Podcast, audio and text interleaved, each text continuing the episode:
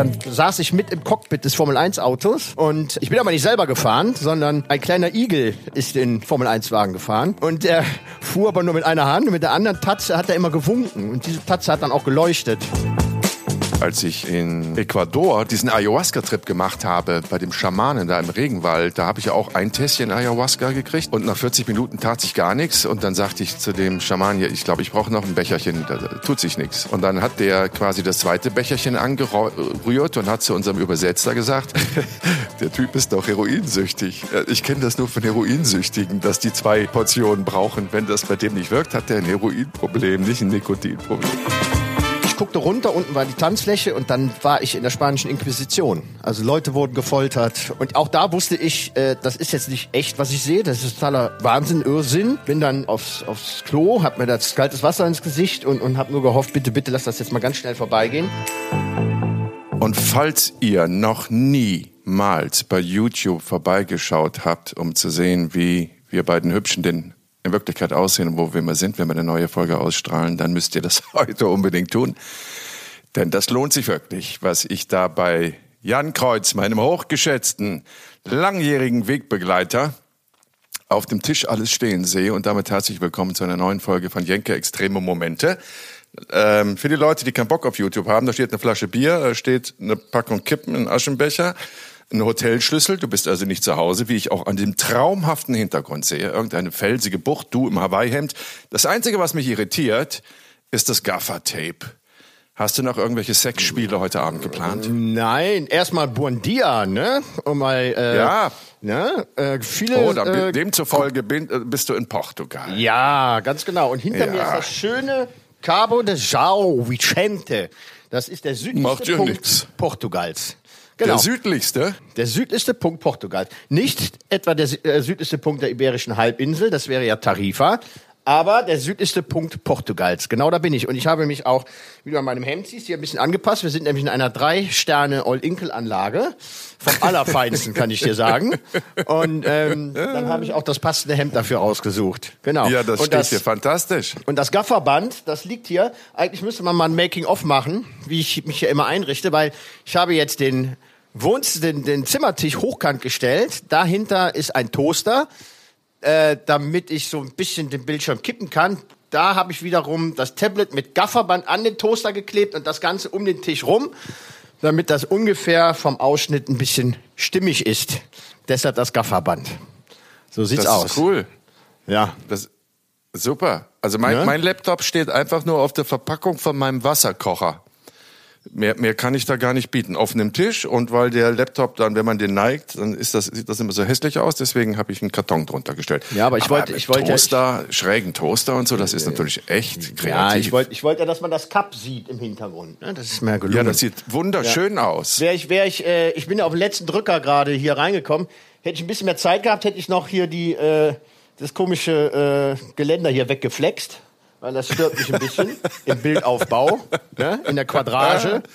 Aber Du hättest es. dich einfach nur auch noch auf den Toaster setzen sollen, mein Freund. Weißt Ja. du, dann wärst Ja, du du hast ja- automatisch du höher gewesen und dann hätte das. Geländer da hinten auch keine Dominanz mehr. Nächstes Mal. Ich habe dich ja auch zwei Ja, Stunden sitzen lassen. Ich habe dich ja mit der, mit, der, mit der Zeitverschiebung ein bisschen verhauen. Ich dachte nämlich, ähm, ihr seid eine Stunde Ach, früher, aber nichts. es ist ja andersrum. Ihr seid eine Stunde später. Und ähm, deswegen bin ich Ja. viel zu spät dran und musste improvisieren. Ja? Also, das nächste Mal dann Ja, ohne, ohne ah, hässliches perfekt. Geländer. Ja. Nein, alles perfekt. Das, das Geländer, äh, irgendwie ist das ein hübsches Bild. Das ist hübsch kadriert und darum geht's ja auch gar nicht. Was Ja. machst du eigentlich in Portugal, meine Zauberhafte? Äh, ich bin äh, für eine Reisesendung unterwegs. Ähm, die vierte Folge von Pocher auf Reisen mit seinem Vater.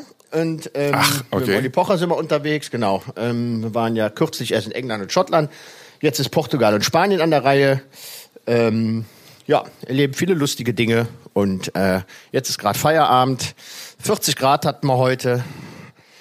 Auch wenn es nicht sonnig aussieht. Es hat sich irgendwie zugezogen. Nee, das sieht eigentlich ziemlich matschig aus und könnte Ja. auch irgendwie an der englischen Küste sein. Ja. Aber ist egal. Ist egal. Lass du mir dein Bierchen schmecken. Was hast du denn da? Superbock.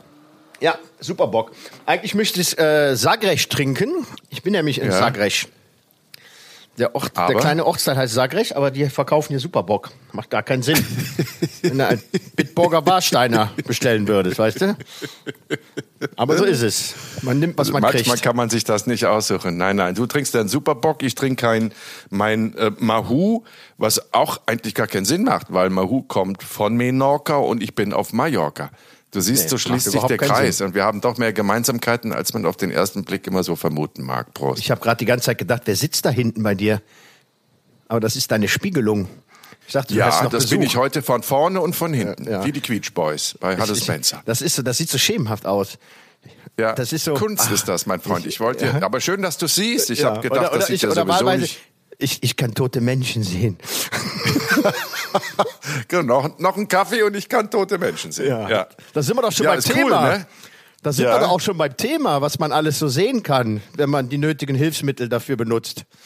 Oh, was, über was möchtest du denn heute plaudern? Naja, meine Hübsche? Portugal, ich bitte dich. Was haben wir denn Tolles in Portugal erlebt? Wir haben das schon immer wieder mal angeschnitten in vielen, vielen Folgen.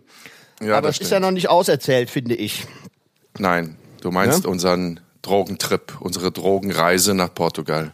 Äh, nennen wir es mal deinen Drogentrip. ne? Stimmt, du, du durftest ja, du musstest ja die Finger vom Löschpapier lassen. Mein Drogen, na, ihr habt mich ja begleitet. Also ihr habt die Drogen nicht mitgenommen, aber ihr habt mich ja zum Glück begleitet. Dadurch habe ich mich natürlich auch ein bisschen sicherer gefühlt. Ja, das liegt jetzt, äh, ich glaube, drei Jahre zurück. Ja. Oder vier könnte es auch schon sein. Und äh, wir Ach, sind in Portugal gelandet, weil. Das ist länger her. Noch länger? Ja, guck mal, Fünf drei, Jahre? Drei, auf jetzt. Ja, irgendwie sowas. Ja, ich meine, da muss, stellt man sich erstmal die Frage, warum Portugal überhaupt? Ne? Ja, ja, Das sollte man warum vielleicht Portugal? auch mal erklären, weil Portugal, jetzt wird's laut im Hintergrund, was ist das? Egal. Portugal hat ja die liberalsten Drogengesetze weltweit. Und ich habe heute extra nochmal nachgelesen, ähm, was man hier als äh, Konsument, sag ich mal, äh, legal besitzen darf. Das sind nämlich 25 Gramm Marihuana, 10 Ecstasy-Pillen, 2 Gramm Kokain, 1 Gramm Heroin Quatsch. und so viel LSD, wie Quatsch. du willst. Doch, ich hab's nachgelesen. Quatsch. Doch, ich hab's nachgelesen. Extra heute. Wo hast du das gelesen? Drogenfreunde.com oder was? Nein, das kann man, das, das, das ist äh, äh, tatsächlich äh, äh, nachzurecherchieren. Also ich habe jetzt bei Wikipedia gesehen. 25 Gramm Ja. Marihuana? Also du warst doch schon mal. So viel du willst. Ja, du warst doch in Lissabon. Man wird doch an jeder Ecke angequatscht. Ob man Ja, aber mir war nicht bewusst, dass man da mit 25 Gramm äh, straffrei durch die Gegend läuft. Du wirst auch in Köln an jeder Ecke angequatscht oder in Berlin. ja, aber Weißt hier, du, hier aber ist deswegen es ist es tatsächlich mehr oder erlaubt. weniger legal. Wahnsinn. Ähm, wir haben ja auch War das nicht so, dass das nicht liegt? Das, also ist, machen die nicht nochmal einen feinen Unterschied? Also es ist, naja, es ist nicht wirklich legal. Also, aber das Schlimmste, was du kriegst, ist eine Ordnungswidrigkeit. War das nicht so? Ähm, also wir haben ja damals auch diesen ähm, Politiker interviewt diesbezüglich. Ich weiß gar nicht mehr, wer war denn das? War das der, der, der Bürgermeister von Lissabon? War es was? Irgendein Provinzgouverneur? Ich weiß es nicht mehr. Da hat man doch diesen, Irgendeiner, diesen, der sich für die diesen, Legalisierung der Drogen stark hat man gemacht diesen, hat. Diesen offiziellen. Termin und äh, der erklärte uns ja auch, warum das so ist. Also man hat ja damals, äh, die Portugiesen hatten ja einen, äh, einen Krieg auszufechten in Angola, einer alten Kolonie der Portugiesen Mhm. und alle ähm, oder viele Soldaten, die zurückkamen, waren danach drogenabhängig und dann hatte man die Wahl, äh, äh, locht man die alle ein, was irgendwie auch nicht ganz fair gewesen wäre. Oder versucht man es mit der Legalisierung der Drogen. Das habe ich noch in Erinnerung, das hat er uns erklärt. Ja, das stimmt. Und ja. ähm, das war ja auch der Grund, warum wir nach Portugal gereist sind, für deine Reise, ich sag mal, in dein Innerstes, in deine hintere wie ein wie beim Hirnscheidewand. Proktologen oder Urologen, aber ich weiß ja, was du meinst. Ja, ja. Weil es legal ist. War damals und auch legal ist heute noch, LSD zu sich zu nehmen. Und Ja, aber anderen, bevor das jetzt hier so eine Werbeveranstaltung wird, meine, das, meine das sollte es gar nicht werden. Ich habe ja nur ein paar, ich Ich- habe ja nur ein paar Fakten äh, aufgezählt, Ja. warum, Ja. weshalb das hier geschehen ist. Es keine Aber Werbeveranstaltung. ich glaube wirklich, ich glaube wirklich, dass das so war, dass es jetzt nicht offiziell legal ist, sondern dass es einfach nur nicht verfolgt wird. Und dass, wenn sie dich erwischen würden, es eine Ordnungswidrigkeit ist, dann zahlst du 20 Euro und Ruhe ist im Karton. Ich glaube, die, die mussten da äh, wegen EU-Kommission Brüssel und so, mussten die ähm, das ein bisschen schwammig formulieren. Aber egal, also man landet auf jeden Fall nicht im Bau wie, wie in anderen Ländern. Und ähm, ja, richtig, das war der Grund, warum wir damals nach Portugal geflogen sind, damit ich da unter Beobachtung einen LSD-Trip machen kann. Und ich weiß auch noch, wo du das gerade erwähnst, als wir durch Lissabon gelaufen sind, wie, wie ätzend ich das fand, dass du wirklich alle fünf Meter angehauen wurdest, ob du irgendeine Droge kaufen willst. Ich fand das Horror. Ja, es ist schon, ist schon extrem. Also so schön die Stadt auch so? ist.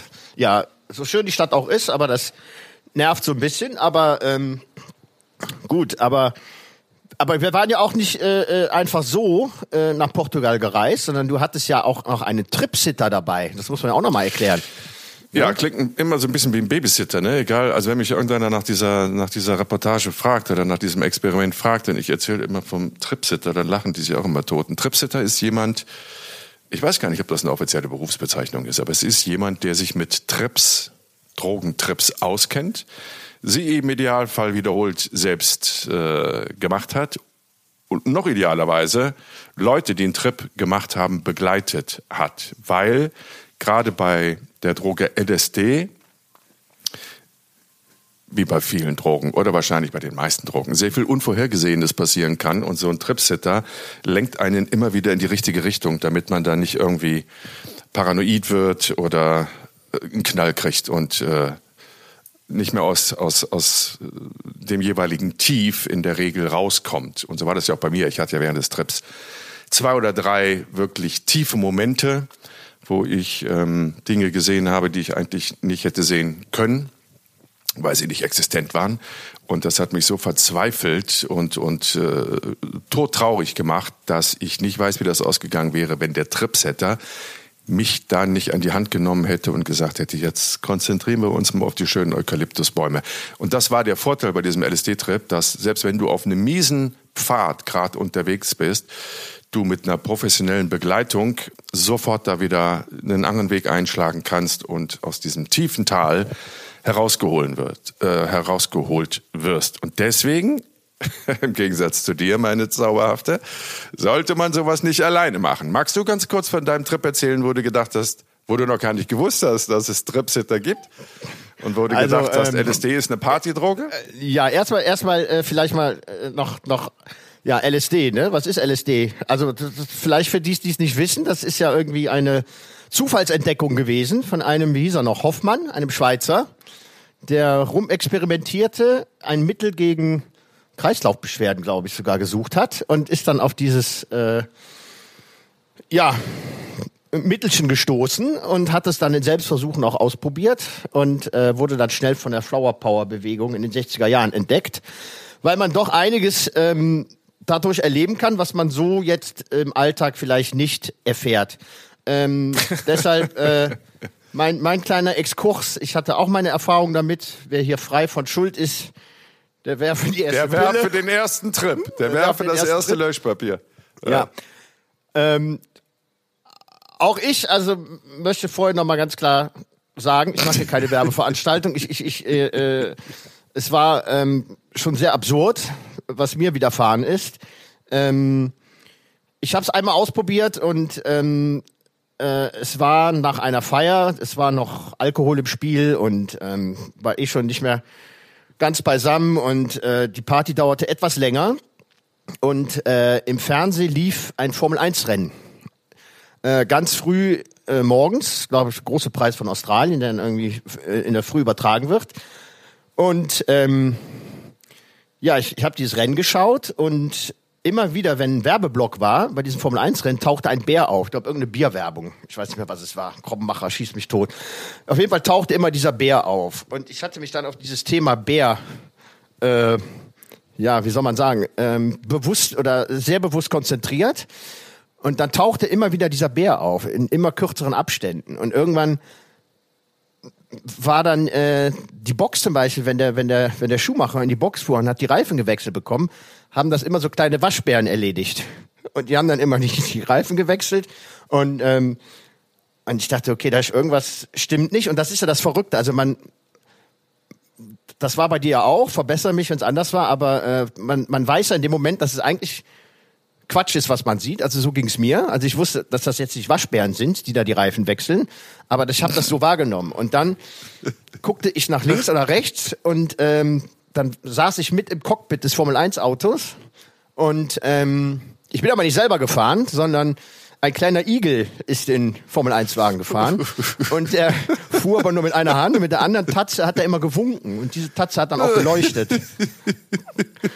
Und ähm, und, und zum Ende des Trips habe ich dann meine meine ähm, ja, Freunde äh, doch gebeten, das Sofa zu räumen, weil gleich die ganze Familie Schumacher zu Gast ist. Ähm, Papa, Mama, Michael, Ralf und äh, dafür brauche ich den Platz jetzt im Wohnzimmer. Und dann irgendwann war der Trip auch zu Ende. Äh, ich weiß nicht, schwer, schwer zu sagen, nach einer Stunde oder anderthalb oder zwei. Du, du weißt ja selber noch, wie lange war es bei dir? Ich glaube, auch so eine Zeit. Sechs. Ne? Nee, fünf bis sechs Stunden war es bei mir. Ach, war so lang? Aber ich habe, ja. ja, weil ich habe doch immer das Problem, das hatte ich doch bei Ayahuasca auch. Und das hatte ich bei Ecstasy und bei Speed und was ich da alles während der Experimente ausprobiert habe. Ich brauche immer die doppelte Portion.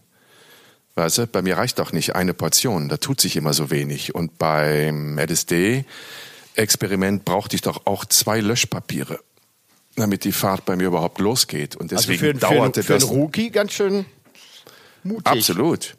Absolut. Erinnerst du dich noch? Ah, da warst du nicht dabei, als ich äh, in ähm, Ecuador das im Rahmen des Nichtraucher-Experimentes ähm, diesen Ayahuasca-Trip gemacht habe bei dem Schamanen da im Regenwald. Da habe ich auch ein Tässchen Ayahuasca gekriegt.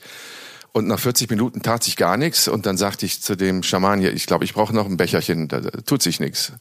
Und dann hat der quasi das zweite Becherchen angerührt und hat zu unserem Übersetzer gesagt, der Typ ist doch heroinsüchtig. Äh, Ich kenne das nur von Heroinsüchtigen, dass die zwei Portionen brauchen. Wenn das bei dem nicht wirkt, hat der ein Heroinproblem, nicht ein Nikotinproblem. Ähm, nee, ich habe auch zweimal das Löschpapier geschluckt und oder gelutscht oder unter die Zunge gelegt und ähm, dann ging's los. Demzufolge dauerte die Reise auch länger. Ich möchte ein wenig, weil wir haben ja hier bei dem Podcast keinen Jugendschutzbeauftragten, wie wir das beim Sender immer haben. Äh, ich möchte ein wenig ähm, auch wenn ich jetzt lache, sorry, davor warnen, sowas zu verharmlosen. Also auch wenn man jetzt denkt, da ist doch lustig im Formel-1-Wagen mit einem Igelchen, der nur mit einer Tatze lenkt und mit der anderen die leuchtet, winkt und dann noch die Familie Schumacher auf dem Sofa zu haben, ist doch eine feine Sache.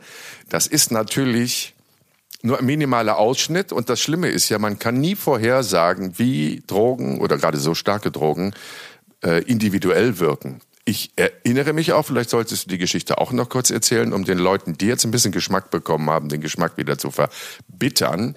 Ich erinnere mich auch, dass du äh, mal einen LSD-Trip hattest, du Junkie, äh, wo du dich in der spanischen Inquisition wiedergefunden hast mit Beulenpest und aufgeplatzten Geschwüren im Gesicht. Magst du das noch kurz erzählen?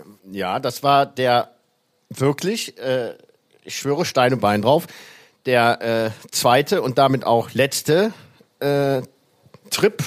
Also ich habe es wirklich ganze zweimal gemacht und das soll es auch gewesen sein. Und auch ich möchte keine Werbung machen, vor allem nicht, wenn ich von dem zweiten erzähle. Ähm, ich war in einem Club, äh, in einem Hausclub irgendwo in Düsseldorf und, und ähm, irgendwann, irgendwann kriegte man das in die Hand gedrückt und ohne groß nachzudenken auf, auf, auf die Zunge gelegt. Und ähm, ich war mit einem Bekannten da und der hatte einen Pickel auf der Stirn. Und ich habe dann immer diesen Pickel fixiert und anvisiert. Ich habe immer auf diesen Pickel geguckt und dieser Pickel wurde immer größer und immer größer. Ich denke so, Gott, was ist mit deinem Gesicht? Ne? Und dann hatte der viele, viele andere Pickel auch im Gesicht und äh, diese Pickel wurden immer größer und ähm, wurden dann wie so eine Art Bollenpest. Ne? Also da hatte so eine richtige Pest im Gesicht und äh, und dann war ich, ich, ich habe keine Ahnung, wie das im Gehirn funktioniert. Das äh, können vielleicht irgendwelche Neurologen erklären, ich weiß es nicht. Ähm, ist man dann plötzlich in dem Thema, also bei mir war es so, Mittelalter gefangen. Und ähm, von der Pest ging es dann, ich guckte dann, oben war so ein, war so eine, ähnlich wie hier, so ein so ein kleiner Balkon, ich guckte runter, unten war die Tanzfläche und dann war ich in der spanischen Inquisition. Also Leute wurden gefoltert und ähm, und auch da wusste ich, äh, das ist jetzt nicht echt, was ich sehe. Das ist totaler Wahnsinn, Irrsinn. Bin dann äh, äh, äh, aufs, aufs Klo, hab mir das kaltes Wasser ins Gesicht und und hab nur gehofft, bitte bitte lass das jetzt mal ganz schnell vorbeigehen. Ist dann auch zum Glück vorbeigegangen und ähm, von daher schön die Finger von lassen. Also es kann auch in die Richtung gehen. Und ähm, ja, also. Es birgt ja viele, birgt ja viele Risiken. Also das, ähm, was du jetzt wiederholt beschrieben hast bei beiden Erfahrungen, dass du wusstest, dass das nicht die Realität ist, ging mir komplett anders. Ich habe diese fünf oder sechs Stunden, sagen wir mal fünf Stunden für die absolute Realität gehalten und ich war fest davon überzeugt, dass ich der Einzige bin, der die Realität als Realität auch wahrnimmt, weil meine Sinne und meine Wahrnehmung sehr viel gesteigerter war. Ich habe euch alle, die ihr da im Schlepptau um mich herumgelaufen seid, für Unwissende gehalten, für Nichtsehende. Ich wusste, dass ich das sehen kann, weil ich LSD zu mir genommen hatte. Mir war schon klar, dass das jetzt nicht einfach ohne Grund so war. Aber ich bin wirklich davon überzeugt gewesen, dass durch diese LSD-Substanz ich Dinge sehen kann, die ihr nicht sehen könnt, die aber reell sind, die, die wirklich existent sind. Punkt eins. Punkt zwei, Wasser ins Gesicht und jetzt da schnell wieder raus wollen, gelang mir nicht, sondern ähm, mir war schon bewusst, das ging aber auch bei Ayahuasca, war das auch so, dass ich überhaupt keine Kontrolle habe über die Dauer der Wirkung und dass ich wirklich jetzt abwarten muss, bis die Wirkung nachlässt. Das, das war bei mir auch anders als bei dir. Ich glaube auch, dass mit dem Wasser im Gesicht, dass das, das ist eine Ausnahme bei dir. Normalerweise. Ich, ich sag, ich sag ja nicht, das dass das was gebracht hat. Weißt du? äh, ich weiß nicht, ob das so, was gebracht hat. Ich, ich, ich habe mir mhm. erhofft, dass es was bringt. Ähm, ich, ich, ich war da natürlich auch in einer ganz anderen Umgebung, als, als mhm. du es warst. Also du wurdest da ja auch ganz anders rangeführt. Ich ähm, habe das zu mir genommen, als ich eigentlich eh schon im Vollrausch war. Und ähm, das darf man nie. Das, das, ne? also das, das, das sagt ja auch. Mischen sollte man ja, nie. das sagt ja, ja auch der Tripsitter, ähm, dass man das auf keinen Fall mit irgendwelchen anderen ähm, Drogen und dazu gehört auch Alkohol ähm, ähm, vermischen sollte. Und ähm, ich war in einem, in einem Club, laute Musik und und äh, äh, auch waren eh schon abgefahrene Leute da. Also das war so, so ein bisschen eh schon skurril genug. Dafür hätte man jetzt nicht noch so eine so einen LSD-Trip gebraucht.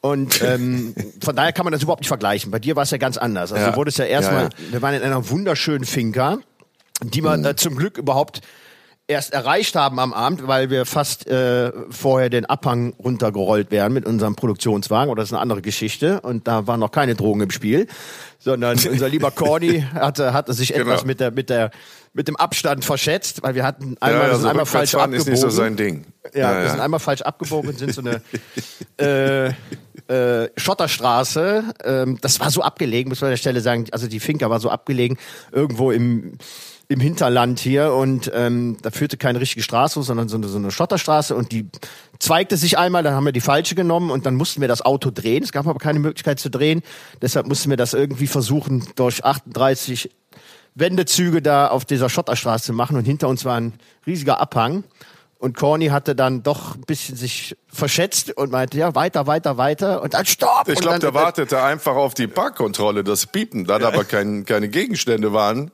sondern ja. nur ein Abhang, hat er sich ein bisschen verschätzt. Aber es ja. ist ja noch mal gut gegangen. Ist ja noch mal gut gegangen. Also, ich, wir, sind, wir sind angekommen, eine wunder, wunderschöne Finca. Wirklich in the middle of nowhere. Und ähm, ein, ein, ein ganz schön zurechtgemachter Raum mit einer Liege und äh, da wurdest du dann hinplatziert. Du hast vorher natürlich deinen deinen LSD-Trip bekommen, dann hast du eine Augenbinde bekommen und dann wurde erstmal sanft, ich weiß gar nicht mehr, was es war, was, was für Musik gespielt, damit du so langsam dich auf den Trip be äh, begeben kannst. Ja, vielleicht musst du dann erklären ab, ab der Stelle, weil äh, da bin ich natürlich raus. Das ist schon ganz, ah, ja, nee, das ist vollkommen, oh, hast du den, den Vollmond? Siehst du den Vollmond? Ist das bei dir schon? Ich sehe den gerade, das ist ja schon fast der Blutmond. Leckt mich am Mocker. Ist der schön. Was Kann ich jetzt du, nicht zeigen, was kann ich mir beschreiben. Du hast aber nichts. Hast nicht noch was mitgebracht? Nee, bei mir, ist es ja, bei mir ist es ja eine Stunde später, haben wir ja festgestellt. Hier ist es okay. 21.25 Uhr. Es ist, es dämmert und der Vollmond okay. ist Okay, voll. wenn der, wenn der, wenn der so, Vollmond gleich, gleich noch winkt und, und mit dir irgendwie ein Tango tanzen will, dann weiß ich, Ich sehe ja immer- du hast, du hast doch noch eine kleine Pappe mitgenommen aus Portugal. Ich sehe ja immer Gesichter im Mond. Ich finde ja, der Mond hat ein Gesicht, aber das, das weckt Ja, jetzt das ist hier eine andere falsche, Geschichte, ja. falsche Vermutungen. Ja. Ähm, ja, genau. Also ich hatte eine komplett entspannte, abgelegene, mitten in der Natur sich befindende ähm, Finca erwischt. Und das führt mich auch nochmal zu dem Punkt, was dir ja jeder sagt, der Erfahrung mit LSD hat. LSD ist keine Partydroge. Und wenn du ganz viele Reize um dich jetzt schon herum hast, sei das musikalisch oder von ganz vielen Leuten oder Lautstärke oder sowas, dann ist das absolut kontraproduktiv für, für LSD, weil das bringt dich in eine falsche Richtung. Bei mir war das Ruhe, es war ein Eukalyptuswald, es war ein blauer Himmel, es war ein leichter Wind, es war alles sehr gemütlich, ich habe da gelegen. Wir sind ja abends angekommen, haben erstmal gepennt. Ich möchte einen Punkt nicht vergessen. Also wir haben ja erstmal da geschlafen, sind wirklich angekommen, alles ruhig, alles entspannt, aber natürlich war ich aufgeregt. Und ich hatte ja vor dem Experiment lange überlegt, ob ich mich dem Thema LSD überhaupt annehmen soll, weil ähm, ich kannte mich mit LSD nicht aus. Und für mich war LSD immer schon irgendwie vergleichbar mit Heroin. Du bildest sofort eine Abhängigkeit und hast überhaupt man, keine Kontrolle. muss man an der Stelle mal kurz äh, äh, auch mal erwähnen. Ähm, es ist tatsächlich keine, es gibt keine körperliche Abhängigkeit bei LSD. Nee, Das, nee, genau. äh, äh, auch auch wenn es sich vielleicht für den Laien äh, äh, ja, verrückt anhört, aber es ist tatsächlich so, dass es nicht körperlich abhängig macht. Ich möchte an der Stelle auch nochmal sagen, bei mir war es in der Sturm- und Drangzeit früher, also ähm, schon ein paar Jährchen her, also es war Ja. jetzt nicht letzte Woche, ähm, nur mal an der Stelle. Ähm, aber das hat ja unser ähm, Drogenexperte, der uns auch immer wieder begleitet hat bei dem Experiment, Professor Dr. Auwerter hieß er, glaube ich, ne? Aus Hieß er so? Ja, Aus genau. Freiburg. Ja. Auch Ja, gesagt, genau. dass das zum Beispiel eine Droge ist, die nicht körperlich abhängig macht. Was Ja. jetzt auch wiederum keine Werbung für die LSD-Droge sein Ja. soll. Ja, Ähm, Aber das kann man ruhig mal als Fakt auch nochmal dazu nehmen. Und ähm, ja, Und das ist übrigens, weil du gerade eben gesagt hast oder das nicht genau beschrieben hast, es ist eine natürliche Substanz, LSD. Im Idealfall. Wahrscheinlich gibt es das mittlerweile auch schon chemisch kopiert oder so, aber ähm, das Original LSD, LSD ist eine, eine natürliche Substanz und es ist, wenn ich mich nicht irre und das noch richtig auf dem Schirm habe, das sogenannte Mutterkorn. Das Mutterkorn ist bei Weizen ähm, ein, eine von, von Schimmel befallene Teil der Ähre. Also man hat ja diese Körner, diese Weizenkörner. Ich glaube, es gibt es bei Roggen auch, aber Weizenkörner auf jeden Fall. Und dann ist ein Korn auf dieser Ähre schwarz. Das ist das sogenannte Mutterkorn. Das hat man immer gefürchtet, weil wenn du das Mehl jetzt auf deinem Acker da oder den Weizen auf deinem Acker erntest und das alles vermehlst und das Mutterkorn nicht siehst, dann ist das hochtoxisch. Dann kommst du da nicht auf einen LSD-Trip, sondern du stirbst. Das ist äh, öfter passiert in weit zurückliegenden Zeiten. Es ist aber auch nur ein paar Jahre her, dass das dann auch in Deutschland nochmal einem Bäcker passiert ist, der so ein Mehl bekommen hat, wo ein Mutterkorn vermahlen wurde. Und dann ist im Dorf irgendwie, sind ganz viele Leute mit schwersten Vergiftungen ins Krankenhaus eingeliefert worden. Also dieses Mutterkorn, dieser, dieser Schimmelpilz auf diesem Korn, daraus wird LSD hergestellt. was wiederum nicht, wenn man es so zu sich nimmt, nicht giftig ist tatsächlich. Das weiß ich auch noch. Also das LSD. Äh, ja, es ist nicht Ja, aber das so hoch, hoch verdünnt Ja. ist. Ne? Aber wenn du jetzt dieses Mutterkorn zu dir nehmen wirst, würdest, dann ist das, glaube ich, tödlich. Gut, also das nur mal zu Ja. den. Äh, ja, und, und das und da sind sich Neurologen halt auch äh, einig, dass es äh, wirklich äh, äh, Zugang zu Hirnregionen schafft, wo man wo man sonst nicht hingelangt. Das ist ja das Verlockende. Das ist ja das Verlockende gewesen für ganz viele Künstler, die LSD konsumiert haben. Das waren ja keine Junkies in dem Sinne, sondern das waren Menschen, die einfach Areale, kreative Areale, Bewusstseinsareale erweitern wollten äh, und deswegen LSD genommen haben. Sehr viele Musiker. Die Beatles zum Beispiel haben es das mit das erfolgreichste Album, wenn nicht überhaupt das erfolgreichste, Sgt. Pepper geschrieben, äh, nachdem sie kollektiv LSD-Trips hinter sich The Doors hatten. Oh, auch viel auf LSD. Bitte? The Doors haben auch The äh, Doors. Ja gut, aber da hatte ich immer das, den Eindruck, die haben zu viel Drogen genommen. Die sind nicht mehr richtig runtergekommen. Bei den Beatles war das ja sehr überraschend, weil das waren ja so die Vorzeigejungs, irgendwie alle anständig, schöne Haare, gute Musik, äh, nichts Böses, nichts Dreckiges im Gegensatz zu den Stones und so. Aber dass die dann eine LSD Veranstaltungen machen, um dann Kreativität, kreative Potenziale freizusetzen. Das hatte mich schon immer überrascht. Aber so Jimi Hendrix oder The Doors, klar, das hat man irgendwie vermutet. Sehr viele Künstler auch, ne? Also bilden, Darstell äh, bildende Künstler, Maler, Skulpteure und so. Sehr viele Schauspieler auch. Ich saß ja mal in der, in der Talkshow bei Markus Lanz mit Brian Adams, der mir dann gesagt hat, er könne gar nicht mehr zählen, wie viele LSD-Trips er hinter sich hätte, um dann wieder andere Musik machen zu können. Also das ist schon, wie du sagst, es setzt Areale im Hirn frei, die ansonsten nicht zugänglich sind. Und wir wurden ja damals nicht nur von äh, Dr. Auwerter, dem Chemiker, äh, Professor der Chemie in Freiburg begleitet, sondern auch noch für einem, von einem Soziologen, der sich sehr für die Legalisierung verschiedener Drogen, unter anderem auch LSD, einsetzt, weil man weiß, dass LSD für sehr viele schwerst erkrankte Menschen eine absolute Erleichterung ist. Das ist so eine ähnliche Diskussion wie dieses medizinische Cannabis, ne, wo du ja viele Krankheitsbilder hast wie Tourette oder Morbus Crohn oder unterschiedliche wirklich schwere Krankheiten, wo du schwere schwerste Tabletten mit schwersten Nebenwirkungen nehmen muss, um irgendwie die Beschwerden da einigermaßen in den Griff zu kriegen. Ich habe herausgefunden, medizinisches Cannabis hat all diese Nebenwirkungen nicht und es hilft noch sehr viel besser. Auch darüber haben wir ja mal ein Experiment gemacht. Ähnlich verhält sich das mit dem Heroin dass äh, Menschen, die wirklich schwerst, schwerst erkrankt sind und nicht mehr allzu lange zu leben haben und schwere Schmerzen haben, dass man denen mit Heroin A die Schmerzen nehmen kann und B die Angst.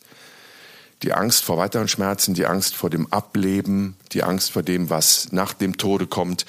Also da gibt es oder gab es bevor LSD ich weiß das Jahr jetzt nicht mehr genau, aber früher war ja die Forschung an LSD erlaubt und dann 60er, 70er Jahre wurde sie verboten international und dann durfte auch nicht mehr geforscht werden. Aber man hatte damals schon bis in die 60er Jahre festgestellt, welche Wirksamkeit im positiven Sinne LSD haben kann für Menschen, die dem Tode geweiht sind. Und ähm, ich glaube, das hat sich jetzt wieder ein bisschen gelockert. Ich glaube, es darf jetzt wieder unter ja, ganz, ganz, ganz strengen Maßgaben nennt sich das. Genau. Also es wird, es wird ja. wieder angewandt sogar in der Therapie bei Schmerzpatienten zum Beispiel. Ähm, ja. Darüber habe ich mal gelesen. Also ähm, ja, weil es eine natürliche Substanz ist und weil man weiß, dass die, wie du schon sagst, die Substanz ja nicht abhängig macht. Aber so diese ganze Flower Power Hippie Bewegung, die dann irgendwie alle auf LSD zu sein schienen in den 60er äh, Jahren und Anfang der 70er, das hat halt dafür gesorgt, dass das international geächtet wurde. LSD und die Forschung an LSD und der von dir erwähnte Hofmann, Herr Hofmann, der ähm, was war der denn? War der nicht auch der Chemiker? Chemiker. Chemiker. Genau. Ähm, der hat ja auch ja? Ja. Ja, Albert, Albert Hoffmann, also äh, Chemiker genau. in der genau. Schweiz, genau. Ja, also, der hat ja auch daran geforscht und hat das Potenzial dieser Droge erkannt und ähm, auch, auch ihm wurde dann ja irgendwann das Forschen verboten. Also das ist vielleicht so ein Punkt, den man nochmal erwähnen sollte, dass ähm, kontrolliert eingesetzt, beobachtet eingesetzt, diese Droge ein Potenzial hat, was ganz vielen Menschen helfen kann. Und das war äh, das, das Interessante und ja auch ein Punkt, weswegen wir uns damals entschieden haben, diese Geschichte anzugehen. So, und, also und, ich bin auf dieser.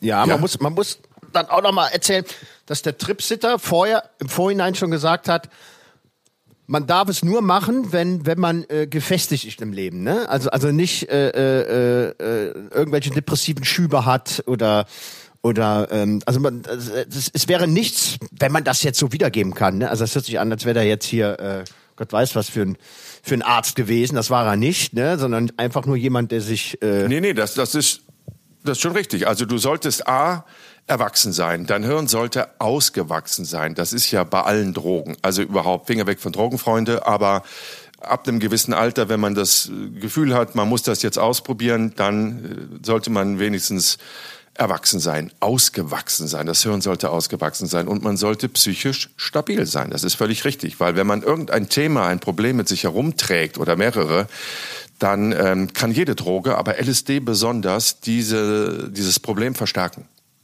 Bis hin zur absoluten Verzweiflung, suizidalen Gedanken. Das ist wirklich, wirklich, wirklich gefährlich.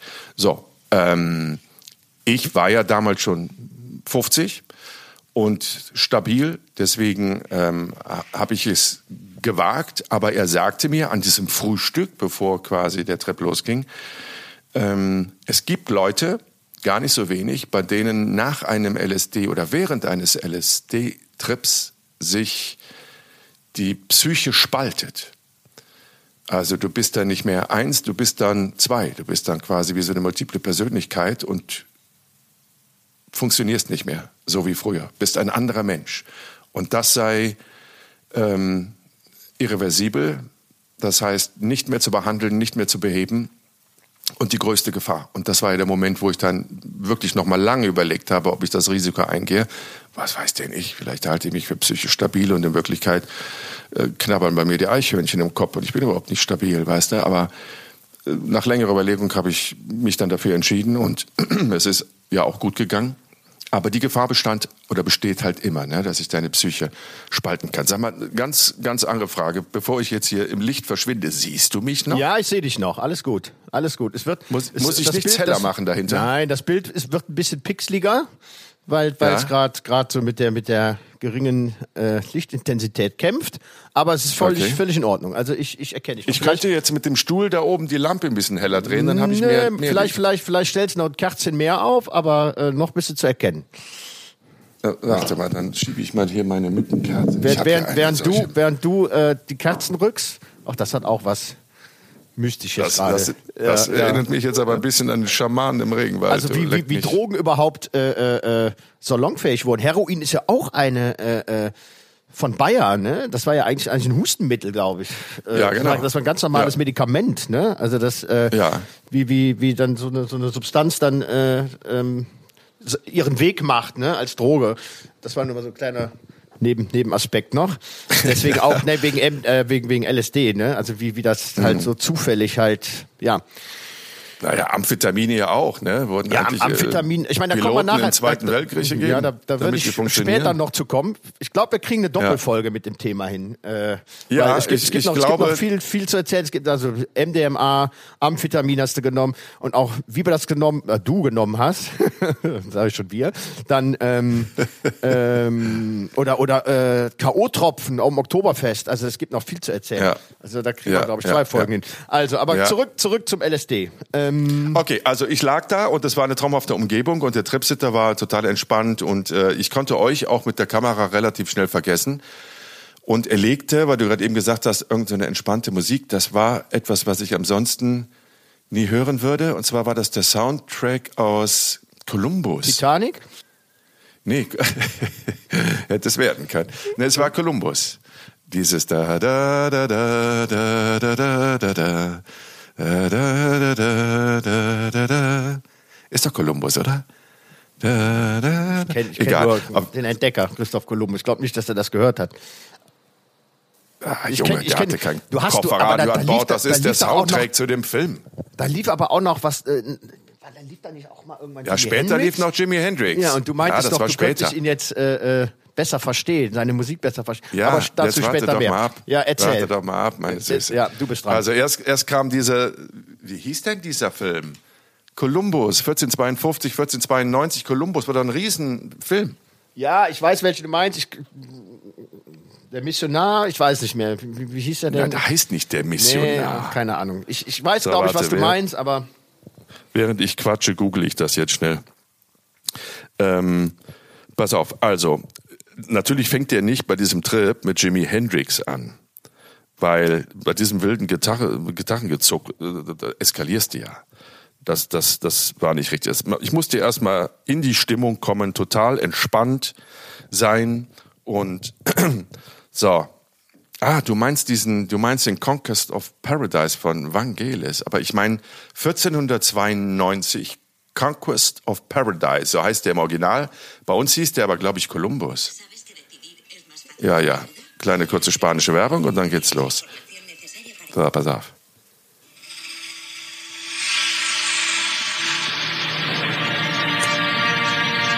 Wobei, richtig beruhigend ist das jetzt auch nicht, stelle ich gerade fest. Hörst du es? Ja, das war es nicht. Es war irgendwas anderes. Nee, das hört sich an wie irgendwelche Dieses Bar, Irgendwelche das ist doch das, aus was, was Henry aus aus Maske, Milchstraße. das hat Henry Maske, Henry Maske hat das immer als, äh, Ach so, als Einlaufsong. Einmarschmusik. Ja. Als Einmarschmusik vor Boxkämpfen gehabt. So, komm, ich, ich komme später noch drauf. So, das ging los und ich sah, während ich da lag, erstmal wurde mir kotzübel. Also nach 53 Minuten, nee, 45 Minuten wirkte das Zeug und mir wurde kotzübel. Ich habe gedacht, jetzt muss ich den leider hier auf den Flocati kotzen, weil mir so schlecht war. Und dann sagte er, aber nee, das ist normal, das geht sofort wieder weg. Ging es auch und dann legte er die Musik auf, Augenbrille, äh, hier, also Augenbinde an. Und dann kam diese Musik und äh, das war sehr entspannt, aber das war für mich sofort mit Bildern verbunden. Also ich sah dann irgendwelche Galeeren, Männer, die äh, Schweiß überströmt, knochenharte Arbeit nachgehen, in denen sie die Ruder bewegen und sah diese, ich roch das, das Meer, ich roch den Wind, ich roch den Schweiß von dieser Besatzung und, und merkte sofort, das ist eine Intensität der Wahrnehmung auf einmal, die ich zuvor im Leben noch nie hatte. Das kam, um jetzt ein bisschen vorwegzuspringen, bei Jimi Hendrix nachher auch. Ähm, Jimi Hendrix, ich saß quasi neben Jimi Hendrix, ohne dass der mich sah, saß neben ihm und habe gesehen, wie er einen Song komponiert hat an der Gitarre. Und auch welche, welcher, welche Anstrengung, welcher, welcher Schmerz, welcher Schweiß, der war auch schweißüberströmt, da floss und er einen seiner berühmtesten Songs da irgendwie kreierte. Ich mochte nie Jimi Hendrix Musik, also sensationelle Gitarrenspieler, keine Frage, aber ich bin zu spät geboren, das war nicht mein Ding. Aber auf einmal auf LSD fand ich diese Musik fantastisch, weil die so, so vielschichtig und so komplex war. So, das war aber erst später. Am Anfang war ich in dieser ruhigen Stimmung und dann ähm, nach der Musik habe ich ja die Augenbinde abgenommen, sollte mich aufsetzen und sollte aus dem Fenster gucken. Und die Fenster waren so bodentief und quasi wie so ein Wintergarten. Alles war komplett verglast und man konnte in den Wald sehen und mein Blick fiel auf diese hunderte äh, Eukalyptusbäume, irrsinnig hohe Eukalyptusbäume. Und bis dahin war das alles schön. Also dann bekam ich ja noch den kleinen Lachflash.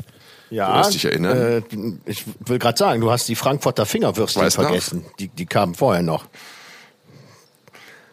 Ja, genau. Das, Die Frankfurter, Fingerwürstchen. Irgendwann, Das irgendwann fingst du an zu lachen und ich denke, was, was ist denn jetzt los? Und gucktest auf deine Hände und hast dann immer mit deinen, mit deinen Fingerchen gewunken und dann sagst du so, guck mal, so, was, was ist los? Ne? Was, was, ja, guck mal, ich habe keine Finger mehr. Ich habe Würstchen, ich habe Würstchen. Und dann hast du, guck mal, Frankfurter Fingerwürstchen. Ne? Zum Glück hast du dich reingebissen oder in, in, in, in Brötchen gepackt. Und dann hast du immer mit deinen, mit deinen Scheiße, Mann, das ist echt keine Werbeveranstaltung hier. Man muss echt aufpassen. Aber Nein, du hast wirklich nein, mit deinen äh. Fingern gewunken und dachtest, es wären kleine Würstchen. Ja. Damit ging's ja los. Ne? So.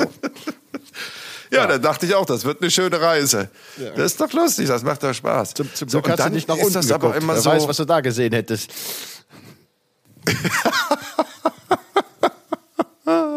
ja, ja, scheiße, warum eigentlich nicht? Warum hast du nicht gesagt, guck mal nach unten? Ähm, und dann stellte ich das erste Mal fest, nachdem ich diesen Lachfleisch da genossen hatte, ähm, wie, wie, wie volatil das Ganze ist. Also wie, wie schnell so eine Stimmung sich verändert in eine andere Stimmung. Denn äh, nach diesen Frankfurter Fingerwürstchen hatte ich auf einmal das Gefühl, ich hätte den klaren Blick. Also ich, ich habe unsere Gesellschaft durchschaut. Ich weiß, wie diese Gesellschaft funktioniert. Und mir wurde das erste Mal bewusst, wirklich schlagartig bewusst, wie gefangen wir alle im Konsum sind. Also klar, konsumieren wir alle gerne, ne? Der eine mehr, der andere weniger. Aber so diese Strategie von wenigen großen Konzernen dahinter uns in dieser ständigen Kaufabhängigkeit zu halten, das wurde mir das erste Mal schlagartig bewusst. Und ich empfand einfach nur noch Abscheu und wollte mich diesem System entziehen und wollte nichts mehr konsumieren, weil ich gesehen habe, wie Männer, das waren ausschließlich Männer in großen Unternehmen, ob das die Lebensmittelindustrie ist, die Pharmaindustrie ist, alle Fäden ziehen. Ne? Und uns Menschheit wie Marionetten immer wieder in die Geschäfte ziehen oder zum Online Handel ziehen und uns einfach nur betäuben durch diesen Konsum. Also so eine wirklich extremst gesellschaftlich kritische Wahrnehmung hatte ich auf einmal. Und dann wechselte das schon wieder und ich wurde auf einmal zum, zum Seher in der Natur, weil dann sind wir ja rausgegangen, weil er wollte das, er wollte immer, dass ich eine extrem entspannte Umgebung habe. Und weil diese Finca ja in diesem schönen Wald lag, hat er gedacht, das wäre eine gute Idee, wenn wir jetzt mal in diesen Eukalyptuswald gehen. Und da, kurz bevor wir das Haus verlassen haben, bekam ich ja meinen ersten, wie nennt man sowas eigentlich? Horrortrip war es jetzt nicht ganz, aber es war so. Naja, es ging, es ging ja erstmal erstmal damit los, dass du, dass du auf jeden Fall. Ja, aber vor, vorher, vorher waren ja noch ein paar, ja noch ein paar andere Dinge passiert. Bevor das, bevor das war, daran erinnere ich mich, hast du ja erstmal äh, Dinge gesehen, die äh, auch da nicht wirklich da waren. Ich erinnere mich, ich hatte eine Kamera in der Hand und da war am Sucher war so ein kleiner Lackschaden irgendwie, da war Farbe abgeblättert. Äh, und und ähm, das hatte, das hatte irgendwie die Umrisse von einem Schmetterling oder sonst was. Und, und für dich war das aber eine Fledermaus. Und, ähm, und du sagtest, ich sollte mich nicht mehr bewegen. Ich so, was ist denn los? Sonst äh, würde ich die Fledermaus verletzen, die auf meiner Kamera sitzt. Und ich guck so auf die Kamera runter. Ich so, aller Liebe, aber da ist alles nur keine Fledermaus. Und dann hast du auf diesen Lackschaden gezeigt und bist da so dran, da ist doch die kleine Fledermaus. Und dann ist die auch so weggeflogen. Du hast ja hinterher geguckt. So, dann war die Fledermaus weg. Und dann hast du okay, ja... dann sollte ich dann sollte ich das jetzt noch ein bisschen revidieren, was ich zu Beginn gesagt habe. Also alles, was ich für Wirklichkeit hielt, war ja auch Wirklichkeit, außer der Fledermaus auf deiner Kamera. Stimmt, und dann, und dann hast du uns noch, dann hast du uns noch sensibilisiert, doch bitte aufzupassen, wo wir denn hintreten. Das war draußen. Ja, ja, Ja, du ja. bist jetzt schon viel später. Okay. Du bist später. Ich meinte den Moment, wo wir das Haus verlassen haben und rausgegangen sind und der Henrik Jung Aberle, so hieß er, der Soziologe, der uns der mein Tripsitter war, ähm, die Tür aufmachte und mich quasi rausbat und ich ihm ins Gesicht schaute, da bekam ich ja meinen ersten äh, paranoiden Schub, weil er, Gott, ich will ihn jetzt nicht verletzen, aber der war doch bestimmt auch schon 50, oder? Ja, ja, ja. Ne, ne, ne, so 50 kommt hin, ja. blonde Haare, blaue Augen und mein Sohn auch blonde Haare, blaue Augen. Und ich guckte in das Gesicht von, von Hendrik und sah auf einmal das Gesicht meines Sohnes in 30 Jahren. Sprich, mein Sohn, der damals 23, 24 war, war jetzt auf einmal Mitte 50 und ich Anfang 80. Also einfach 30 Jahre waren auf einmal verschwunden zwischen, zwischen dem Momentum meiner letzten bewussten Wahrnehmung. Und das hat mich so umgehauen, weil ich dachte jetzt wirklich, das ist mein Sohn. Ich habe nicht mehr gesehen, dass das Henrik war. Das war mein Sohn 30 Jahre später und ich 30 Jahre später. Mein Körper wurde sofort, krümmte sich wie der Körper eines Anfang 80-Jährigen und mein Sohn sah aus wie Mitte 50-Jährigen. Und ich musste so weinen, weil ich immer nur gesagt habe, wo ist die Zeit geblieben? Wo ist die Zeit geblieben? Wo sind die 30 Jahre? Was ist geschehen? Warum bist du so alt? Warum bin ich so alt? Das hat mich richtig, richtig umgehauen. Und auch das war so ein Moment, wo Gott sei Dank ein Tripsitter, nämlich der Hendrik dabei, der mich in die Hand genommen hat und gesagt hat, ich bin nicht dein Sohn. Komm, wir gehen weiter, guck dir mal die Bäume an. Und das funktionierte halt, ne? dass du, sobald du deine Konzentration, deinen Fokus auf etwas anderes legst, ist das zum Glück dann auch wieder verschwunden und du konzentrierst dich auf das Neue. Also du lebst quasi im Augenblick, wie so, wie so, so ein Hund oder ein Kätzchen. Du lebst im Augenblick. Du denkst jetzt nicht mehr zurück und nicht in die Zukunft. Und dann sind wir raus und dann sind wir in den Wald. Genau. Und dann kam das, was du gerade sagtest. Also, mir kam das alles so albern vor, weil ich war ja der Sehende. Ich, ich habe ja Wurzeln wachsen gesehen. Ich habe den Boden gesehen, wie er lebendig atmet, sich immer aufpumpt und wieder zurück Luft auslässt. Ich habe Pilze wachsen sehen. Normalerweise dauert das ja immer ein bisschen länger und geht vielleicht mit, mit so, mit so einem, weiß ich nicht, mit einer Kamera, die tausend Bilder, äh, nee, was, wie viele Bilder muss man aufnehmen, um Langzeit zu, bele um Langzeit äh, zu beobachten. Ich konnte das sehen. Ich konnte sehen, wie der Pilz vor meinen Augen millimeterweise wächst. Und ähm, ihr seid halt, oder du, auf diese Pilze rumgestampft. Ihr seid auf dem Boden einfach. Irgendwelche Wurzeln, die gelebt haben, rumgelaufen. Und da habe ich dann zu euch gesagt, jetzt mach mal nicht so trottelig hier bitte, nimm mal das ganze Leben wahr. Und du, was für ein Leben, das ist ein ganz normaler Waldweg. Ne? Das ist kein Waldweg, da, da leben Pilze, da atmen Pilze und die wachsen. Guck doch mal hin. Sehe nichts. Ja, du, du bist ein Unsehender. Du wirst es auch niemals sehen. Du bist ein Unwissender. Ihr seid alle Blinde in dieser Welt. Ihr tapt hier nur durch die Gegend. Ihr versucht jetzt einzufangen, was ich mit meinem erweiterten Bewusstsein sehen kann. Ihr armen Kreaturen, niemals. Versucht ihr doch einfach nur Bilder einzufangen, ohne den Moment zu leben. Weißt du, ich bin doch da komplett abge- abgedriftet. und habe mich wirklich als den einzig Wahrnehmenden in dem Moment betrachtet. Und das habe ich auch wirklich geglaubt. Also da wusste ich nicht mehr, dass, oder ich habe es nicht auf die Drogen geschoben, sondern ich habe das auf ein erweitertes Bewusstsein geschaut. Ja, es war schon, war schon eine interessante Reise. Äh, aber du bist doch, du bist einmal, einmal bist du, einmal bist du aber dann abgehauen. Du bist in den Wald gerannt. Ja, ja. Das war der nächste Horrortrip. Das war, weil du, also die Sinne sind ja wirklich extremst geschärft. Das, das, das ist einfach so. Du siehst besser.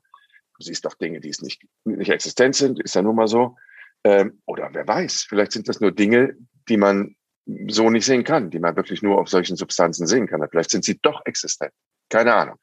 Aber ähm, im Vergleich zu einem Leben ohne diese Substanz äh, siehst du Dinge, die man normalerweise nicht sieht. Du hörst sehr viel besser, du fühlst sehr viel besser, du schmeckst sehr viel besser. Und äh, Stichwort hören. Wir sind dann diesen Weg lang gegangen. Ich stand immer vor Bäumen, habe mir die Bäume angeguckt, die ihr für tot hieltet, weil die halt total verwelktes Laub hatten und eine bröckelnde Rinde. Und ich sah aber so kleine Triebe, frische, junge, grüne Triebe, die ihr gar nicht gesehen habt.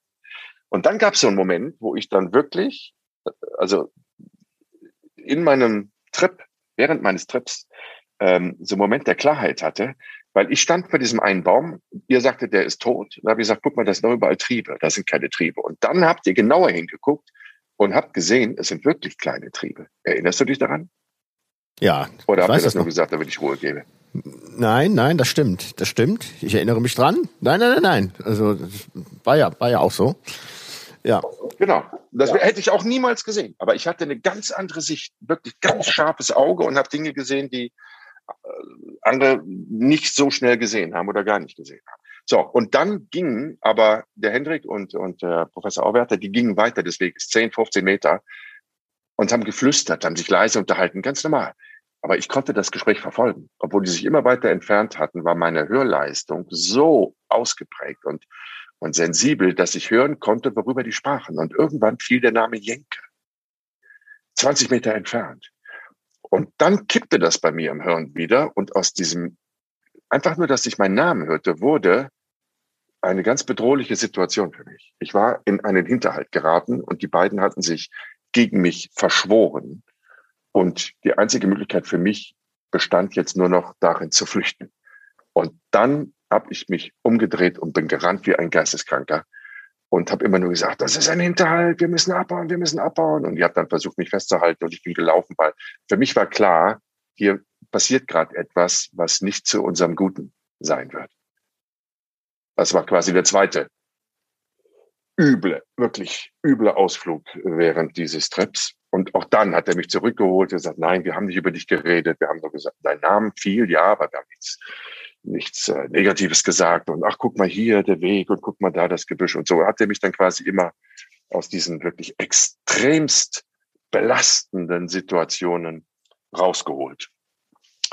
Und dann sind wir, glaube ich, irgendwann wieder zurück in, in, in die Finca und dann ging das dann noch ein paar Stunden weiter. Aber das waren für mich so die, die, die einschneidendsten Momente. Und ähm, vielleicht nochmal für die Zuhörerinnen oder Zuhörer, was irgendwelche Nebenwirkungen nach dem Trip? Hast du irgendwelche Kopfschmerzen gehabt? Was dir übel? Ähm, wie hast du das im Nachhinein empfunden, als es dann vorbei war? Das ist eine gute Frage. Warte mal, mein Mikro macht gerade Ärger. Oh Gott. Jetzt muss ich mal ganz kurz die Batterie wechseln. Die habe ich zwar das letzte Mal erst gewechselt, aber ich muss das jetzt nochmal machen. Also ich, ich, zeichne, ich zeichne auch die Audiospur mit auf. Ne? Ich, also ich, ich weiß, ich brauche eine Minute, mein Lieber. Ja, natürlich. Äh, natürlich. Vielleicht ba bau mal ein schönes Intro, Jan. Äh, ich baue mal, ich baue mal ein schönes Intro. Also ich äh, würde jetzt diese Frage abschließend noch mal an Jenke stellen und dann, ähm, glaube ich, direkt überleiten in eine äh, zweite Folge bezüglich des Drogenexperimentes, weil ähm, es war ja nicht nur LSD, was äh, Jenke ausprobiert hat, sondern auch äh, andere Drogen. An der Stelle muss man sagen, ähm, ach, da ist er wieder. Dazu später mehr. Also äh, schließen wir das mal ab, indem du noch sagst, was du für Nebenwirkungen hattest, wenn es welche gab und, und, und wie dein Empfinden nach dem Trip war. Und damit können wir die erste Folge damit beenden und gehen direkt über, würde ich sagen, in die zweite. Und ich soll weiterreden. Das Mikrofon blinkt noch. Ähm, genau, weil an der Stelle muss man vielleicht auch nochmal sagen, die anderen Drogen, die Jenke zu sich genommen hat, waren nicht irgendwelche Drogen, die auf der Straße gekauft wurden dann wäre es ja illegal gewesen, sondern es waren Derivate, die der liebe Professor Dr. Auwerter für uns in seinem kleinen Labor zusammengemischt hat in Freiburg. Aber dazu in der zweiten Folge. Erstmal wieder, kommen deine Batterien sind wieder drin, dein Mikro leuchtet. Also, gab es irgendwelche Nebenwirkungen? Absolut, oder? Ich hätte auch einfach jetzt ein bisschen Werbung machen können, oder? Oder so ein, so ein, oder so ein SMS-Gewinnspiel, ne? Sind Drogen gut, schlecht oder geht so? Rufen Sie jetzt an. So, ähm, genau, also Nebenwirkungen oder irgendwelche. Nebenwirkungen, ja, selbst bei LSD gab es äh, die Nebenwirkungen, dass ich dann nach diesen fünf Stunden total erschöpft ins Bett gefallen bin und dann wirklich bis zum nächsten Mittag geschlafen habe und dann einen Kater hatte, den ich beschreiben würde, ähm, wenn man, wenn man sehr, sehr lange, sehr, sehr intensiv sich gedanklich mit einem Thema beschäftigt hat, dann hat man doch diese entsetzliche Leere im Kopf und diese, diese Müdigkeit im Körper. Es ist, wie wir ja alle wissen, wenn das Hirn richtig arbeitet, verbraucht es sehr viel mehr Energie als ähm, körperliche Arbeit. Und so war das auch. Ich bin wirklich, ich hatte so ein, ich hatte so einen leeren Kopf. Ich war so erschöpft, weil all das, was da ausgeschüttet wurde, Serotonin, neu, äh, Adrenalin, Neuroadrenalin, äh, ach, Dopamin, keine Ahnung was. Alle, alle Hormone und Neurotransmitter, die da freigesetzt wurden und meinen Körper geflutet haben, die waren halt jetzt auch dann verbraucht. Und ähm, Noradrenalin heißt es übrigens. Und ähm, deswegen fühlte ich mich, als hätte ich einen Kater, zutiefst erschöpft. Und das dauerte auch wirklich zwei, drei Tage, bis ich dann wieder bei, bei alter Kraft war. Das war die Nebenwirkung. Genau. Und ähm, ich war satt. Ich war einfach gesättigt von dieser Droge und habe gesagt, das war für mich persönlich eine sehr interessante Erfahrung. Aber das brauche ich jetzt in den nächsten 10, 15 Jahren nicht wieder. Aber vielleicht irgendwann mal im hohen Alter, wenn das sowieso alles keine Rolle mehr spielt, ähm, dann vielleicht doch nochmal mit einer, mit einer professionellen Begleitung. So, das war so das Resümee. Und wir haben jetzt in der Tat mein, mein Goldstück, du hast das jetzt schon richtig vorhergesehen. Wir haben ja schon mehr als, als naja, fast eine ganze Stunde und wir wollten das Thema abschließen, aber wir haben noch Ecstasy, wir haben noch Speed, wir haben noch Ritalin, wir haben noch K.O.-Tropfen. Wir machen eine zweite Folge draus. Nächsten Mittwoch, uh, All the Drugs We Had, Part 2 damit du jetzt auch noch, mein Sonnenschein, ähm, da den Sonnenuntergang in Portugal ein bisschen genießen kannst. Bei mir ist jetzt alles schon dunkel, aber es ist trotzdem schön. Äh, wie lange bleibst du noch in Portugal? Ich bin noch eine Woche hier. Ich äh, reise erst äh, am Sonntag zurück. Genau. Wir reisen jetzt noch weiter nach äh, Sevilla, dann noch ähm, nach Malaga, nach Barcelona. Wir sind noch ein bisschen unterwegs. Und ähm, ja. Kennst du diesen Karnevalsschlager noch? Sevilla, Sevilla, Sevilla. Ich kenne nur, wir fahren im Puff nach Barcelona. Den kenne ich noch, aber gut, das ist ja ungefähr thematisch. Ole, wir fahren Puff nach Barcelona. Den kennst du doch auch. Aber da fahren wir nicht hin. Barcelona ist doch, ist doch halb so kreativ wie, jetzt überleg doch mal, Sevilla, Sevilla, Sevilla nach Sevilla. Ich fand das damals irre. Weißt du was? Wenn wir, wenn wir alt genug sind, dann, dann, dann schmeißen wir uns nochmal einen Trip und schreiben drei, vier Karnevalssongs. Ja? Gucken, was dabei rauskommt. Ja. Das machen wir. Das machen wir, meine kleine Urlauberin. Dann äh, okay. habt noch eine schöne Zeit, dann hören wir uns die Tage ja wieder. Ähm, okay. Genau. Und äh, pass auf dich auf und lass dir das Bierchen schmecken und nimm, konsumier alles, was du möchtest, aber bitte mit Vorsicht, liebe Kinder und Kinderinnen nein, Hause. Nein, nein, nein, nein, nein, Drogen sind bad. Nein. Drogen Finger sind weg. keine Lösung. Und das meine ich jetzt ganz ernst. Aber das ist so wunderbar. Lie tu, lieber die Mörchen. Lieber die Wenn ihr das Gefühl habt, Drogen nehmen zu müssen, dann habt ihr ein anderes Problem. Dann seid ihr auf der Suche nach etwas. Und diese Suche werdet ihr niemals mit Drogen beenden können. Also Drogen, Finger weg von Drogen. Es sei denn, ihr seid so alte Säcke wie wir, dann könnt ihr das machen. Bis zum nächsten Mittwoch. Wiederhören. Ciao. Mach's gut.